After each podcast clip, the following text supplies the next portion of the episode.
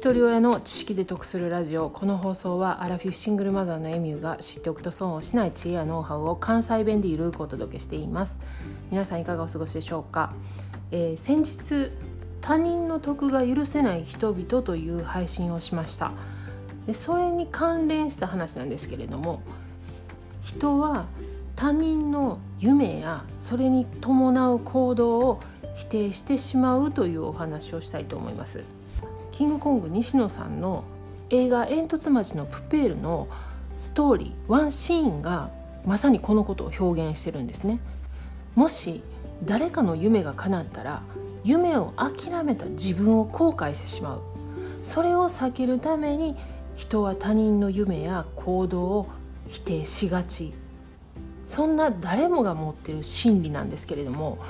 その心理が集まると夢を追う人の足を引っ張ることになる。でそれはいずれ自分の首をも絞めることになる。でこの煙突町のプペルの映画を見た時にこの夢を諦めた人が諦めただけにとどまらない理由を見た気がしました。で人間なんでこういう心理は誰でも持ってるんですね。だからいいとか悪いとかではなくてここでもやっぱりその心理を持ってるっていうことを自覚することが大事なんですよね。この私の配信を聞いてくださってるリスナーさんなんかは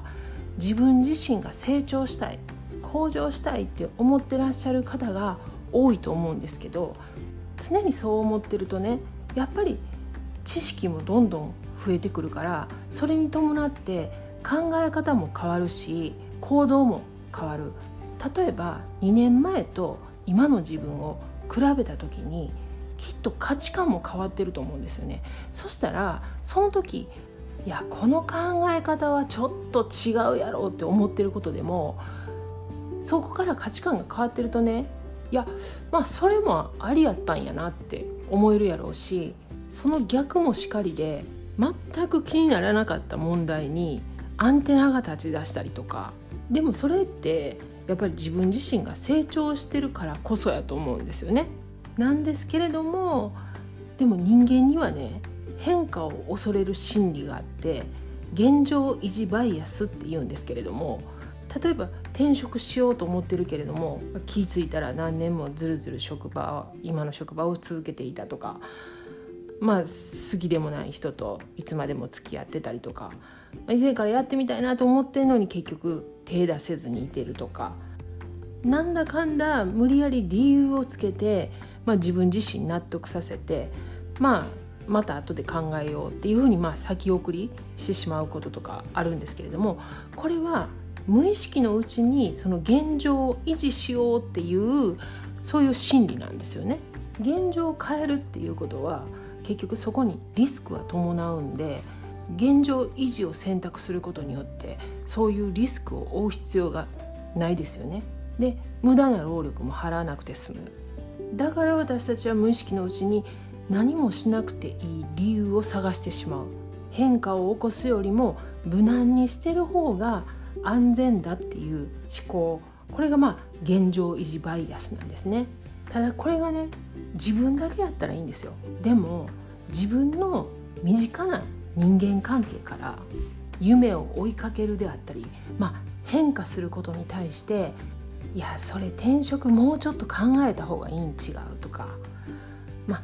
その人と別れやんでもこういう方法あるんちゃうとか、まあ、その引っ越しあんまりおすすめじゃないなとか